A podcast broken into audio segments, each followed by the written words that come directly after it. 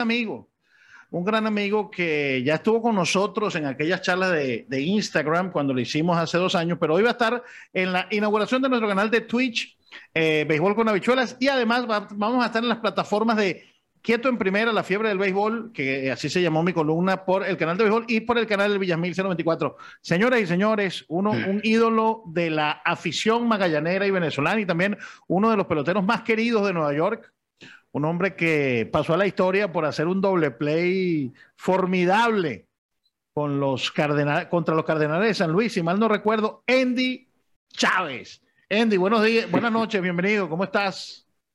Gracias, gracias, igual, buenas noches. Bueno, gracias por la oportunidad y bueno, aquí estamos, fajados trabajando todos los días.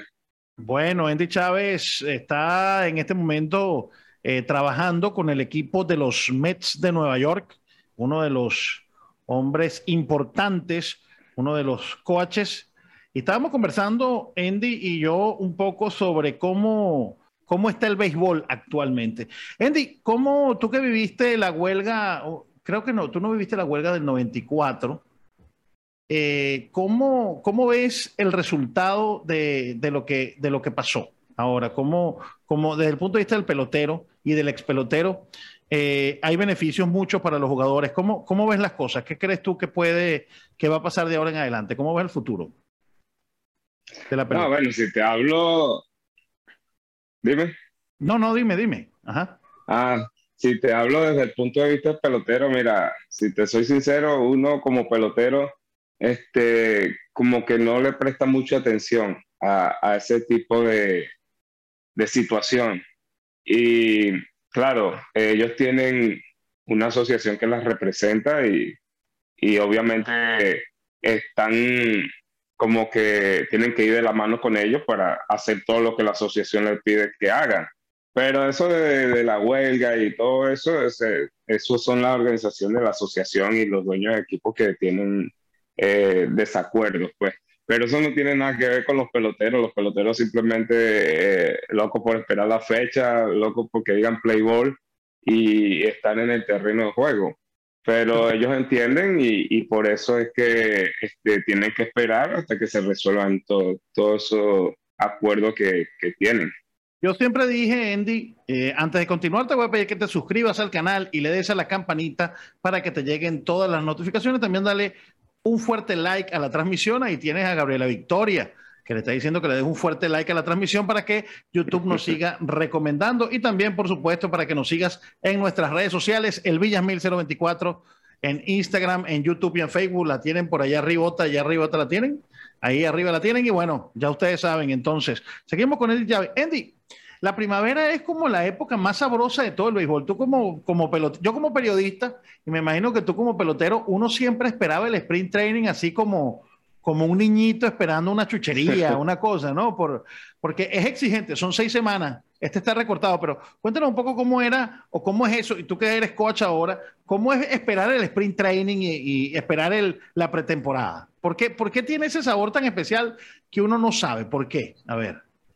Bueno, imagínate, eh, es una época que uno siempre espera, ya que viene, tú sabes, con, con esa ilusión, con esa energía de, de enfrentar un, un, nuevo año, de conocer tus compañeros otra vez, de saludarlos, de, de estar en ese ambiente. Y es algo que uno siempre extraña como pelotero. Y, y uno lo, lo disfruta al máximo. Y, aparte de eso, bueno, que empieza el trabajo, empieza eh, el arduo de, de, sabes, de, hacerlo lo mejor posible para tener un buen año, eh, mantener la mente ocupada, eh, estudiando muchas cosas y, trabajando fuerte. Por eso es que este, el pelotero siempre está ansioso cuando ya se acerca la, la fecha del sprint training. Andy, hay una de las cosas que decía, imagínate tú, Theo Epstein, uno de los que empezó con la analítica, de que el béisbol se ha vuelto un deporte aburrido, porque pasan hasta 12 y 14 minutos sin que haya acción. ¿no? Boleto, ponche honrón, boleto, ponche honrón. Este, ¿Qué crees tú? ¿Tú crees que, y, se dice que mucha gente joven no está yendo al juego de pelota, porque dicen que tenemos a los mejores atletas, uno ahorita, hoy en día ya no hay peloteros gordos, eh, los peloteros son atletas, de verdad, verdad, y son los que cuando menos corre la bola, cuando menos acción hay. ¿Tú crees que el béisbol, se ha vuelto aburrido? ¿Tú crees que, que, los jóvenes no ven el béisbol por ese tipo de cosas? ¿Qué crees tú de tú que estás dentro del negocio, dentro del terreno? Bueno, mira, yo, yo, yo siempre he dicho, el béisbol ha cambiado una barbaridad. De verdad que sí, este, han habido muchos cambios. Y bueno, y uno de las, del propósito siempre de la Major League Baseball es tratar de, de que sea un juego más dinámico, que no se esté esperando mucho para esperar una acción. Pero el modo de juego hoy día, mira, totalmente diferente. Este, se ha perdido, como quien dice, el béisbol pequeño. Y creo que eh, lo que están tratando de implementar más son los honrones, eh, porque eso como que es lo que más la gente disfruta. Pero como digo yo, el, juego de béisbol tú puedes sea, hacer daño de, muchas maneras, independientemente si en un partido tú no das ningún honrón, que puedes anotar muchas carreras eh, estratégicamente. Pero mira, este, como te digo yo, a lo mejor yo en, esta época del béisbol no hubiese jugado, porque lo mío era tocar, eh, down rolling, tratar de llegar quieto, tú sabes, robarme una base. Lo tuyo era el primer bate típico que lo que quería era envasarse. Sí, o sea, y batían conteo y cuestiones de esas. Eh, yo, yo digo, bueno, yo no tenía fuerza para dar un rol. Entonces yo digo, y no me iban a dejar batear desde segunda para, yo tener chance. Entonces, este, yo digo, wow, menos mal que ya yo jugué pelota. Ahora, Andy, Ahora, tú cuando tú, tú, que estabas ahí en el primer bate, primer turno al bate, siempre estabas pensando, y era un, no eras un pelotero jonronero, pero te gustaba batear de pasillo por, por, por los canales, era un, eras un gap hitter. Cuando tú tienes un pitcher que te dominaba, primer strike, segundo strike, un pitcher que tiraba mucho strike, ¿Cómo se, ¿Cómo se le trabaja la cuenta a un pitcher así? Porque es muy, es muy fácil decir, no, eh, va a agarrar base por bola. Sí, tú agarras base por bola si tiene un pitcher descontrolado, pero si el pitcher sabe lanzar, ¿cómo se saca un boleto a un pitcher, a un pitcher dominador, a un pitcher que sabe lanzar? Ahí, ahí es donde eh, tiene que venir la estrategia como, como bateador. Porque, por ejemplo, si es un pitcher que ataca la zona temprano, que te cae arriba, porque es un pitcher que tiene, que tiene mucho control, tú tratas de atacarlo también temprano. Si él te ataca, tú atacas. Entonces, después que él vea que tú no falles los picheos y le estés dando para adelante, él va a empezar a trabajar más por fuera de la zona de strike para que tú te embarques con un picheo malo. Y ahí es donde tú tienes que ser paciente y, y dejar que entre otra vez. Pero como te digo, si, si él ataca, tiene que atacar temprano. Por eso, y ahorita con, con toda la información que hay, eh, es más fácil saber si él ha sido constante con, con eso. ¿Cómo crees tú, cuál fue para ti el pitcher en Grandes Ligas que tú recuerdas el más difícil de que te enfrentaste, que, que no lo querías ver? el pitcher? Ah, Todos. Pero no había un pitcher que tú decías, bueno, claro, en Grandes Ligas. o sea, en Grandes Ligas no, hay pitcher fácil en Grandes Ligas. Oye. ¿Te me diste alguna vez a Randy Johnson? ¿Te, te, te, tocó Randy Johnson? Sí, sí, sí. Claro que sí. A mí me decía bueno, Abreu que ese tipo era tan alto que cuando te soltaba la bola, tú, tú veías la pelota ahí en los ojos, que, era, que era intimidador. ¿Cómo, ¿Cómo era Randy Johnson cuando, cuando te enfrentabas a él? Imagínate, ya, ya uno tenía la, la mentalidad de que era un, una persona aburrida, que siempre andaba como de mal carácter y eso, y, aparte de eso tiraba 97 millas, que eso le puede romper la costilla a cualquiera. Y, tú tenías esa imagen de ese tipo, y, y cuando tú te le enfrentas, que tú lo ves tapándose la cara con ese guante, que nada más le ves los ojos, tú dices, bueno, y para allá arriba, porque estaba bien largo. Entonces. 7-1, ¿no? 7-2. Yo no sé cuánto medía, pero estaba largo. Yo sé que cuando él venía para abajo parece que uno le iba a dar con el bate en la mano. Andy, jugaste, háblanos de esta famosa jugada, cómo, eh, para después entrarnos un poco en lo que estás haciendo y hablar un poco más sobre el béisbol moderno. Siempre siempre, siempre que hay postemporada, siempre que hay postemporada, afortunadamente, pues por tus habilidades, entre las top five está la famosa jugada. Creo que estaba bateando Gene Edmonds, si mal no recuerdo. No, Edmonds estaba corriendo en primera. Estaba corriendo en primera. Era Scott Rowling. Scott Rowling, exactamente, Scott Rowling. Estaban cantando el honrón. Cuéntanos cómo era el ambiente ahí. ¿Qué, estaba qué estabas pensando? Porque mucha gente cree, y, eso lo hemos hablado nosotros tras cámara y antes de escribir las columnas y todo, mucha gente cree que el pelotero piensa al momento, pero uno tiene, los peloteros tienen como una base de datos de jugadas que vas a hacer. ¿Qué pensaste en ese momento? Eso estaba pensado, o sea, tú dijiste, bueno, si cojo la... ¿Cómo fue el ambiente? Háblanos un poco de esa, de esa gran jugada la jugada de Andy Chávez. Da the catch. no, bueno, este, para empezar todo por el principio, bueno, tú sabes que siempre tienes la, la información de dónde tienes que jugarle a cada pelotero y eso. Eh, bueno, pero en esa situación particular, este, estábamos en el sexto inning, ya había hombre en primera y había un out. Entonces viene a batear Scott Rowling, que que yo sé que él es un tipo de fuerza. Y aparte de eso, sabía que lo estaban retando con recta adentro. Entonces, yo eh, en ese momento, o sea, yo, mi instinto fue, déjame echarme un poquito más para atrás de lo que me habían puesto a jugar. Déjame echarme un poquito más para atrás, di unos pasos para atrás, por si el batazo es entre dos, le caigo rápido y, y tratamos de sacar en, en home. Y si es para la línea, igualmente. Eso era mi, mi plan. Entonces por eso me eché un poquito más, más para atrás para poder atacar la pelota más rápido. El plan que no pensé fue que le iba exactamente por donde estaba yo, para allá, para la pared. pero, este, pero el, el primer picheo salió esa línea y, y exactamente, bueno, tuve que hacer lo, lo, que tuve que hacer, o sea, salir duro hacia la pared porque sabía que no tenía mucho tiempo y al ver que ya estaba en la zona de seguridad y, y todavía, o sea, ya la pelota me estaba ganando y ya la, la cerca estaba ahí, bueno, en el, en el camino, bueno, traté de timearlo de la manera como pude para agarrar el momento justo para saltar y eso fue lo que hice. Pues para, y, como digo yo, se pegó esa jugada.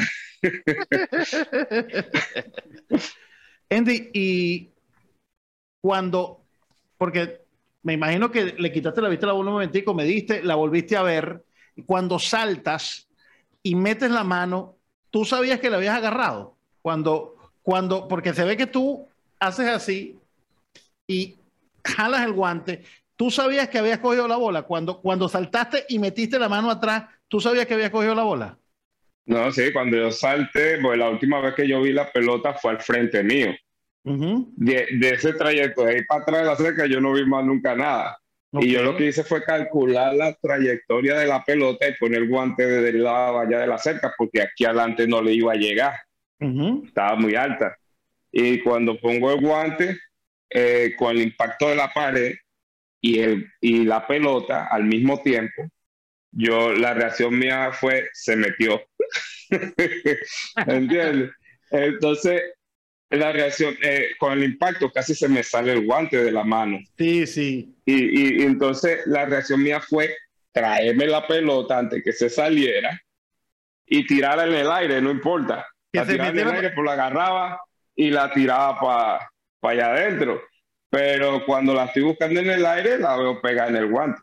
Y ahí, y ahí lanzaste, no tira, no tiraste el marcador, tú tiraste directo para primera. No, no, yo veo la pelota en el guante y ahí mismo busco al corredor, donde estaba el que estaba en primera. Y lo veo que se está frenando como por el área del shortstop para devolverse. Y yo dije, bueno, te tiene que josear para atrás porque voy para allá yo veo a José Reyes que está jugando Siol haciéndome así que se la tirara a él. Y yo le digo, bueno, José, yo sé que tú tienes buen brazo y todo, pero yo también.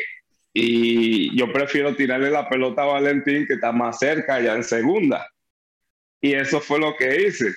Se la tiré a Valentín para que él agarrara ahí y tirara un, tiro corto primera y hacer doble play.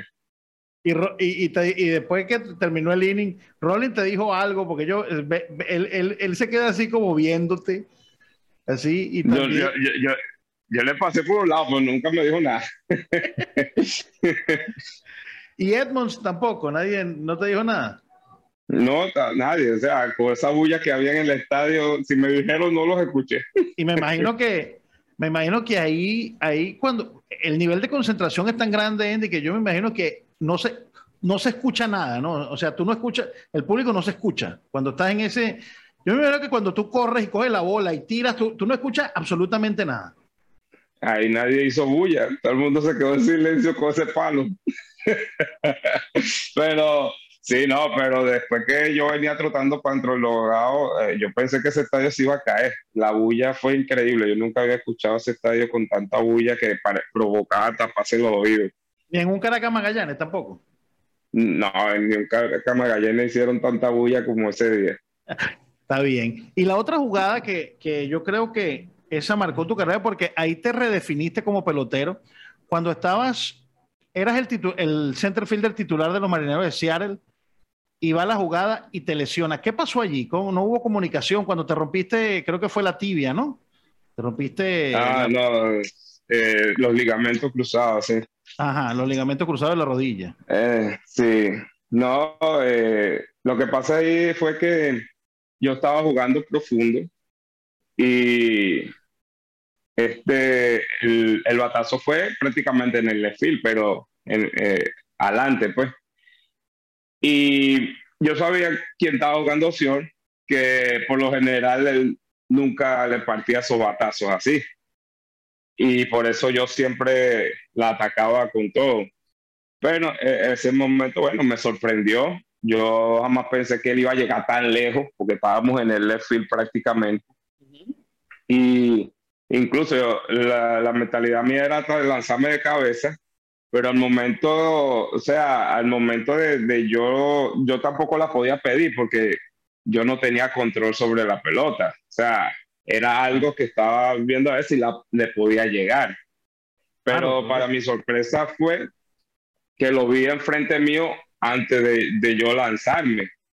Y cuando lo veo que viene corriendo así con la vista para atrás, Oye, yo venía a full velocidad y, yo dije, bueno, ya no me puedo frenar, no me puedo quitar y, y, tampoco por dejar caer la pelota. Y lo que me quedó fue como que medio bajar la velocidad, meterle el guante y esperar el impacto. Pero yo pensé que íbamos a chocar en la parte de arriba pero él se deslizó y me dio en las piernas mm. y, y, me metió esa zancadilla y me levantó por, por, los aires y cuando caí fue que uh, el pie, la pierna mía cayó duro en el piso y la rodilla se metió. Sí. Con ese año, lo bueno fue que ese año pudiste jugar en Venezuela con Magallanes, recuerdo, y esa fue como tu rehabilitación y el año siguiente conseguiste trabajo. No, vale. Eh, yo, yo duré casi dos años sin poder jugar. Sí. Yo perdí, yo perdí el 2009, perdí el, el 2010. Y ahí fue cuando empecé a jugar en Venezuela, eh, ya para el 2011, 2010, 2011.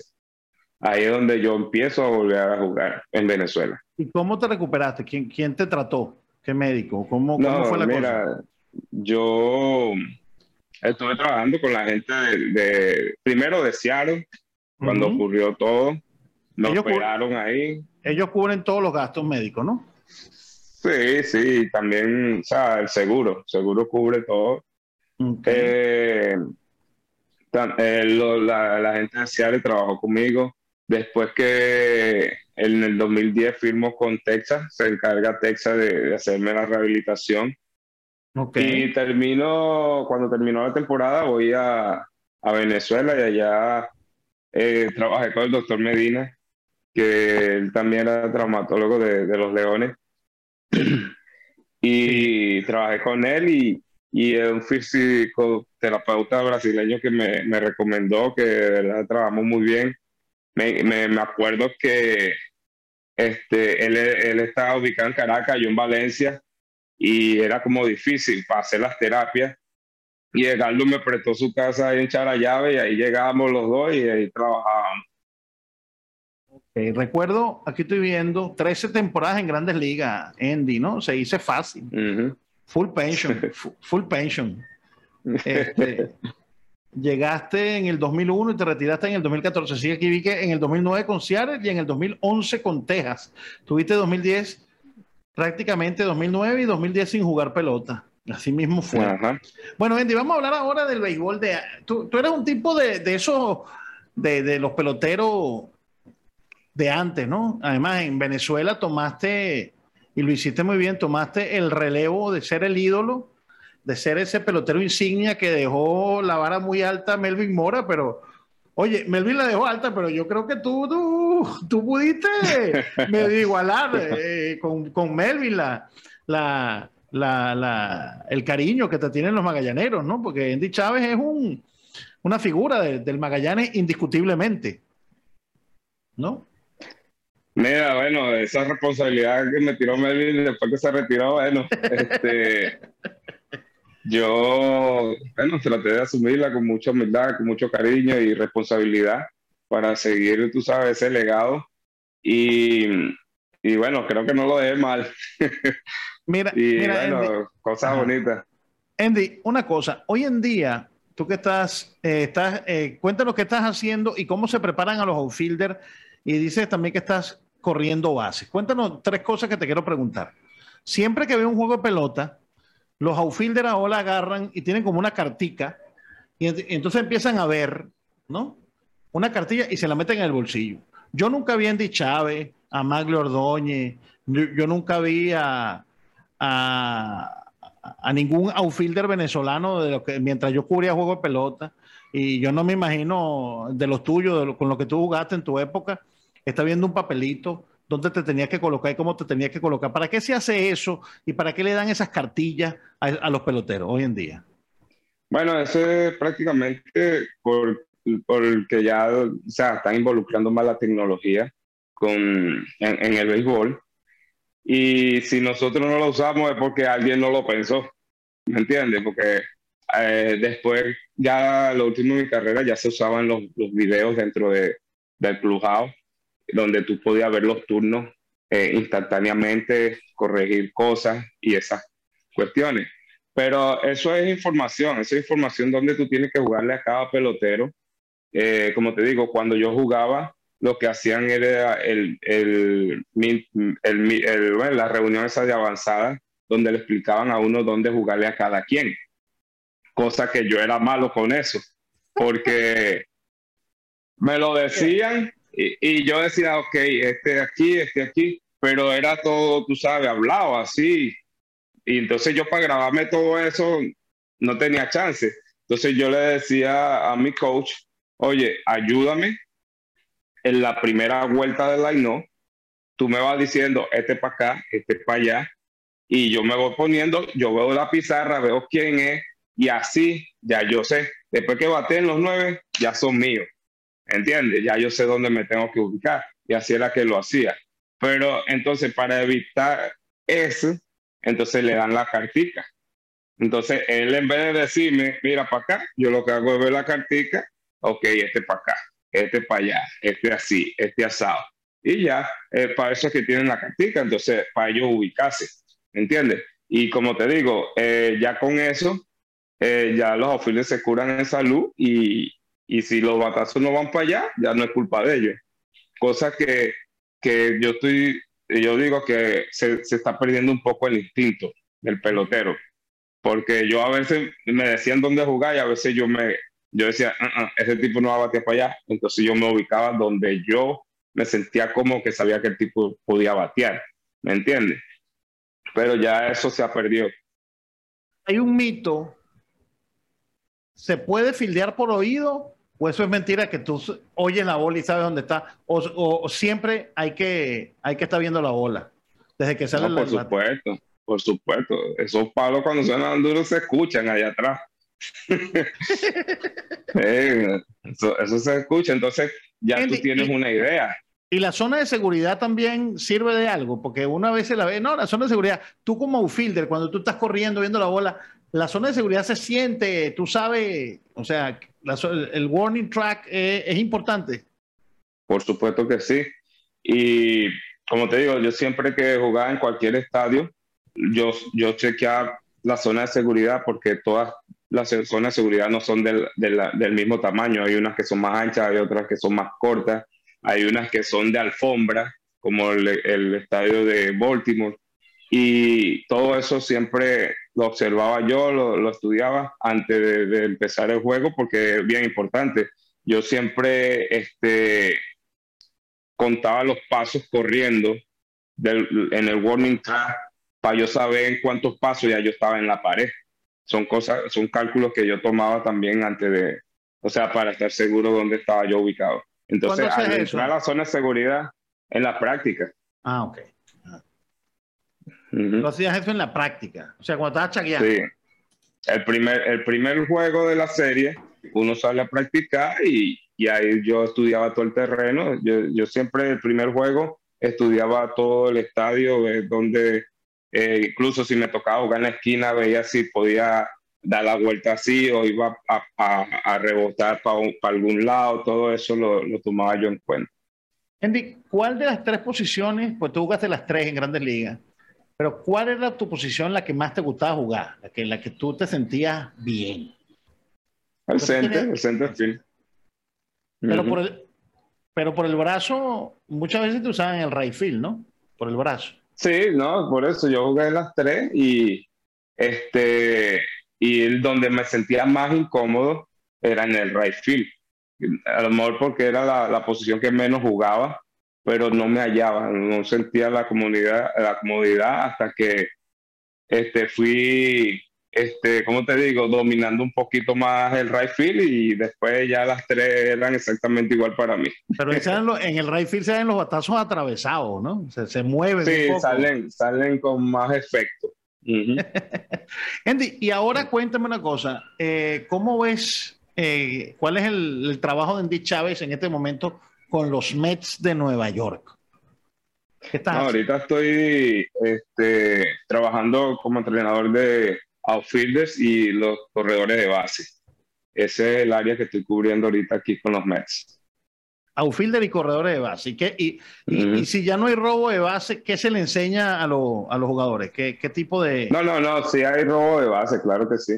Okay. Y bueno, se le enseñan cómo este, agarrar el terreno para, para robar base, eh, la manera correcta de correr las bases, el, el doblaje que tienen que tomar, eh, si dan un rolling eh, después que pisen primera, qué, es lo que tienen que hacer, mirar para el lado derecho por si la pelota pasa, eh, llegar a tercera y mirar a ver dónde está la pelota, todas esas cosas, la pequeña información que necesitan los corredores para, para poder hacer un, un mejor corrido de base.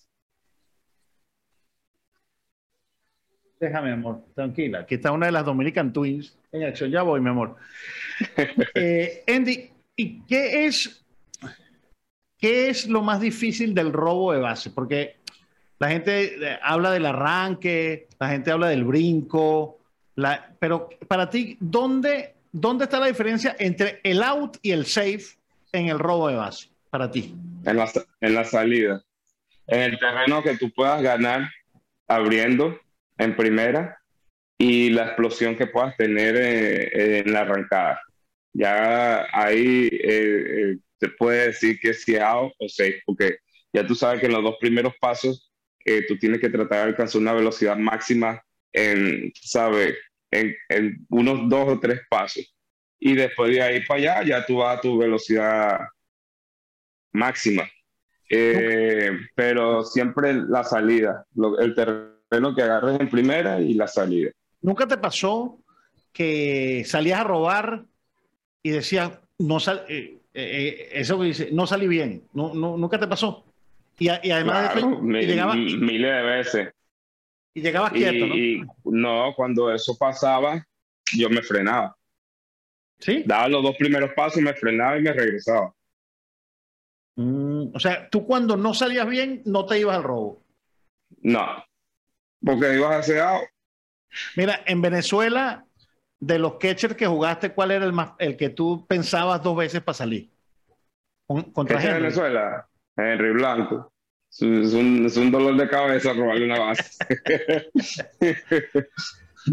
y, y, en Estados Unidos, que te recuerdes que jugaste contra él. Ah, Iván Rodríguez. Era, era un, un verdugazo con ese brazo, ¿no? Por lo menos a, Henry le pude robar base, pero a, a, Iván Rodríguez no. cuando, cuando, cuando le robé la, la, primera, cuando le robé la primera base, me cantaron a. y yo dije, no puede ser. En esa época no existía, en esa no, no, existía el challenge. Ay, no existía esa vaina, ¿no? no, sí, ya dije. Andy, te falta, eh, ya tienes 44. ¿Cuánto falta para, para la pensión? ¿Cuánto te falta ya para la pensión? No, eso de la pensión este, es opcional. Eh, o sea, la pensión la agarran, creo que a los 61 o 62 años. Ah, Pero la mayor de béisbol te da opción si quieres agarrar, empezar a agarrarla a partir de los 45 años. Y tú, Andy, eh, estás ahorita de coach. ¿Te gustaría ser manager? ¿Estás aprendiendo? ¿Estás preguntando? ¿Qué, qué, a quién le preguntas? ¿Con quién habla? Eh, sí, vale. Este, a mí me, me, gusta esa área y este, ahí estoy aprendiendo. Eh, y ya he tenido mi experiencia ya, por lo menos estuve con Edgardo Alfonso en la clase A corta, aquí con los Mets. Y él, él me, me, enseñó varias cosas, cómo moverme, porque hay muchas cosas por fuera del béisbol que hay que hacer también. Y ahí he estado preguntando, ahora he estado aquí con, con David Avalillo, también ahí preguntándole, viendo cómo se mueve y todas esas cosas para, para ir agarrando escuelas. Pues estás eh, en la organización, pero cuando empiece la temporada, ¿vas a estar como rowing instructor o vas a estar eh, localizado en un equipo? Sí, va a estar como decir un mini rover instructor. Eso quiere decir como un mini coordinador entre la rookie y la clase A corta. Voy a estar monitoreando esos dos equipos. O sea, no te vas a mover de Florida. Porque no, no, voy a, estar, voy a estar aquí, sí. O sea, todo el tiempo vas a estar en Port San Lucie. Eh, ahí mismo. Ok, o sea, tú te estás encargando de los novatos, de los, de los jóvenes. Así mismo. Ok. Bueno, Andy, eh, ¿y cómo, cómo ve, qué, qué, se dice ahora que está dentro de la organización de los Mets? El, podcast mío de hoy, hablé de, del Powerhouse, que yo creo que es un equipo perfecto, eh, en teoría. Todos sabemos lo que pasa con los equipos perfectos, un equipo que tiene velocidad, con, con Mookie Betts, con eh, poder, también está Tria Turner Justin Turner, y además, no conforme con eso, firmaron a Freddie Freeman. Pero los Mets tienen al oso, que por cierto, gracias a Dios no le pasó nada en los, no le pasó nada en los, en ese accidente que tuvo, mm. Alonso. Eh, tienen ahora a Max Scherzer, tienen a Noah Syndergaard. ¿Cómo, cómo, es el ambiente? ¿Cómo, qué, qué, está respirando? ¿Cómo está el optimismo con los Mets ahorita allá en, en la pretemporada? No, un ambiente bastante con buena energía, de verdad que sí, la, gente está muy entusiasmada, los peloteros están, eh, ¿cómo se diría? Tomando su, su cuestión en serio. Eh, eh, yo, yo pienso que también lo, lo, de la, lo de la huelga, lo que, que retrasó el sprint training, este, ayuda un poco en en el sentido de que están ansiosos por trabajar, por estar unidos como equipo y se, se respira un buen ambiente y, ¿sabes? Va, el equipo de los Mets, bueno, eh, va a tener unas superestrellas ahí que, Dios mediante se mantienen saludables, eh, el equipo va, va, va a hacer unas cosas buenas, así como está Cano, está Stanley Marte, eh, Oye, Stanley Marte es un centerfield. Está, Lindor, está el caballito de, Venezuela, Escobar. Y el de la pica. el de la pica. Y eh, está Alonso, tú sabes, eh, eh, eso va a estar interesante bastante. yo creo que Walter va a tener bastante problemas haciéndose el line Bueno, y, y, hablaste de Starling Marte. Creo que Starling Marte es, a pesar de que es de la nueva generación, es de esa nueva generación que tiene fundamento, porque estábamos hablando con Andy, las nuevas generaciones de hoy en día no le enseñan fundamento. No, como es Ponche Honrón, se ha vuelto un. No saben ni siquiera tirar el cortador, pero Starling Marte es un centerfield de, de lujo que tienen los, los, Mets. además corre. Por eso te, por eso te estoy diciendo que va, puede ser un año bien interesante porque hay peloteros de jerarquía que saben jugar la pelota y, y lo han demostrado poniendo números. Andy, muchas veces la gente no sabe, con esto vamos ya terminando la, la, entrevista y el, más, que todo la charla, hablé un poco de pelota, que teníamos tiempo que no conversábamos. Andy, hay equipos que no saben, eh, gran noche amigos de este prestigioso espacio, menos mal que por lo menos habrá béisbol de grandes ligas, hubiera sido extraño en las grandes ligas, llegaron a un acuerdo, very good, dice Joan Spites de Venezuela, sí señor, claro que sí. Saludos, dice, saludos al Villamil, especialmente Andy Chávez, mi favorito cuando jugó con los Mets de Nueva York, protagonista de la mejor jugada en el jardín izquierdo en la serie de playoff, espectacular, dice Georgina Sánchez. Bueno, Muchas gracias, Georgina.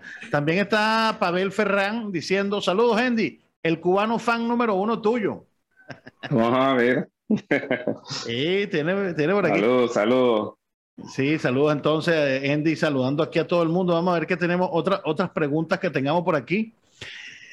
Eh, Andy, ¿cómo mucha gente a veces dicen, no, pero ¿por qué tú dices que ese equipo sabe jugar pelota?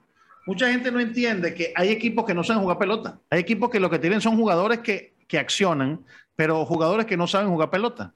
Entonces, yo le digo a veces a la gente que no todos los equipos saben jugar pelota. Y yo creo que los Mets de este año tienen esa facultad que creo que saben jugar a la pelota este, este año. No sé cómo lo, cómo lo ves tú, porque de verdad, verdad, no está fácil ese equipo. ¿eh? Pero para sí, no, y como te digo, una de las ventajas que tienen es que van a tener un dirigente de la, de la vieja escuela como Joe Walker, que él, yo sé que él le gusta el, béisbol pequeño también. Eh, van a tener algunos peloteros que tocar la bola cuando él necesite tocar la bola. Y este, él, él es de mucha estrategia. Y, y de eso se basa el béisbol tratar de, crear estrategias para poder mm, agarrar por sorpresa al contrario. Sí, tiene, yo creo que tenemos lo mejor de los dos mundos con él. Vamos a tener la analítica por un lado y el, el hunch, el, presentimiento, el, el taca, taca, taca. Entonces, este, porque creo que Showalter va a darle un vuelco a los Mets, creo, creo yo. Y hablando de eso de managers, ¿cuál fue el manager más, más estricto que tú tuviste, el manager que más, que más los hacía trabajar a ustedes? punto de vista físico, desde el punto de vista que le gustaba eh, aplicar el, la estrategia. ¿Cuál fue el manager más complicado que tuviste? Bueno, yo no, no, no lo diría así complicado. Eh, o sea, cada, cada manager tiene su, su estrategia. Yo no tuve ningún problema así de que nos podían trabajar de más o algo, simplemente igual para todo lo que este, estábamos supuestos a hacer. Pero sí recuerdo que cuando me suben a, a Grandes Ligas con los Reales Kansas City, cuando era novato, yo sí vi que el manager de ahí, eh, Tony Muse, era bien, bien estricto, era más como militarizado. Y yo, ¿sabes? Me sorprendí porque dije, wow, llegué a Grandes Ligas y me siento peor que en ligas menores. O sea, no puedes hacer esto, no puedes hacer lo otro. Muchas restricciones. Yo pensé que los grandes ligas pueden hacer lo que les da la gana. O sea, esa era mi visión. Pero sí, en, en base de bastantes reglas y todo eso, eh, eh, Tony Muse, eh, yo pienso que era bien, bien difícil en ese aspecto. Pero de resto, ni, ningún otro manager era así. Bueno, Andy Chávez, muchas gracias, hermano, de verdad por, por estar aquí. Andy, y de los Caracas Magallanes, a ver, hermano, pues dice Pavel Ferrán, hermano, pregúntele qué sintió cuando le dio honrón a Pedro Luis Lazo en el primer clásico mundial. Para mí, uno de los mejores lanzadores de todos los tiempos que ha pasado por Cuba. Ah, sí, es verdad, le diste un honrón a Pedro Luis Lazo, sí, es verdad.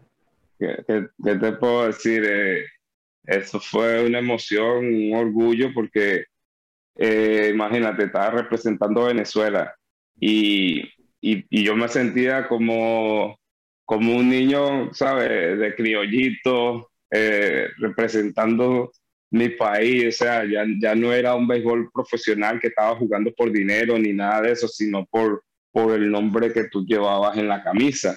Ahí no hay cuidado, ahí, no hay, ahí, no hay guillo, ¿verdad? Ahí cuando, cuando uno tiene porque a veces uno, ahí no, ahí cuando se sale en ese clásico, Andy, que yo lo viví completo, ahí ninguno estaba guillado y todo el mundo estaba dando, el, estaba tirando, echando el resto en ese, en ese equipo. Claro, o sea, eh, es que, como te digo, es un reto que ni te imaginas. Porque, por ejemplo, en el primer clásico que ocurrió lo del honrón, eh, oye, tú te pones a ver pelotero por pelotero ahí y, o sea, todo superestrella, eso era un Dream Team, ¿me entiendes? Uno de los, de los, equipos más fuertes que podía tener, independientemente que, estaba Dominicana, que estaba Puerto Rico, o sea, Japón, eh, Cuba, eh, el, equipo de nosotros no estaba fácil. O sea, lo único que, nosotros no corrimos con la suerte de, o sea, de poder tener una buena acción ofensiva, porque todo el picheo lo teníamos, ¿me entiendes? Y el picheo hizo su trabajo. Pero te voy a dejar, te voy a dejar hablando un momentico porque tengo una emergencia. sigue, sigue contando la historia, sigue contando la historia porque tengo que poner aquí una emergencia. Ya va. Sigue. Estamos con Andy Chávez. Y, y bueno, este cuando nosotros tuvimos ese primer clásico, o sea, todo el mundo quería hacerlo bien, o sea, se sentía la, la emoción, la, la, energía, pero lastimosamente, bueno, la, la, ofensiva no nos funcionó y yo no pude participar al principio de los juegos, sino que participé fue en la segunda ronda cuando llegamos a, a Puerto Rico y, y, nos tocó jugar con, con Cuba.